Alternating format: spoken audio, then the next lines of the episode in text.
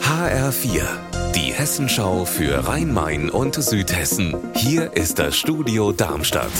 Ich bin Stefan Willert. Guten Tag. Warum musste ein vierjähriger Junge in Hanau sterben? Er war in einen Sack gesteckt worden und darin erstickt.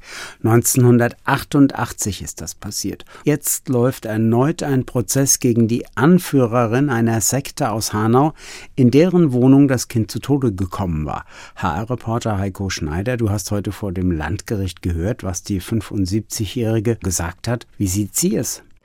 Sie hat erklärt, das alles sei ein Komplott gegen sie. Sie sei in Wirklichkeit eine warmherzige Person. Sie habe auch den kleinen Jan geliebt, ihn gefördert und versorgt, aber der habe immer nur Theater gemacht. Und deshalb habe sie ihn in den Sack gesteckt und ihn allein im Bad liegen lassen.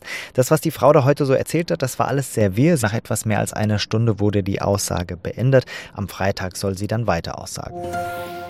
175 Jahre Frankfurter Revolution, 175 Jahre Paulskirchenparlament. Das wird in dieser Woche gefeiert in Frankfurt. Morgen Bürgerfest auf dem Römer und Festakt in der Paulskirche, exakt 175 Jahre nach dem Auftakt der ersten deutschen Nationalversammlung hier. HR-Reporterin Hanna Immich in Frankfurt. Wer wird da erwartet morgen? Ja, neben Bundespräsident Steinmeier, Staatsministerin Claudia Roth, aber auch Bundestagspräsidentin Bärbel Baas. Ja, dann wird es Festreden geben, es wird Musik gespielt. Es geht los um 11 Uhr am Vormittag, dann anderthalb Stunden wird der Festakt dauern und dann geht's rüber zum Römerberg und da wird dann eben das große Bürgerfest eröffnet. Das Bürgerfest geht bis Sonntag. Was passiert da noch? Es gibt ein Riesenprogramm auf dem Römerberg rund um die Paulskirche, in der Paulskirche am Mainufer. Also alles ganz zentral in der Frankfurter Innenstadt hier.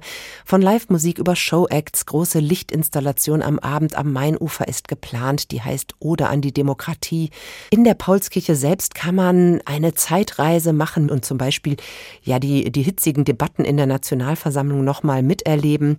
Das hört man in diesen Tagen auch immer wieder hier. Die Demokratie sei ein zartes Pflänzchen und nicht selbstverständlich selbstverständlich und wie sehr man demokratische Werte und pluralistische Werte beschützen müsse.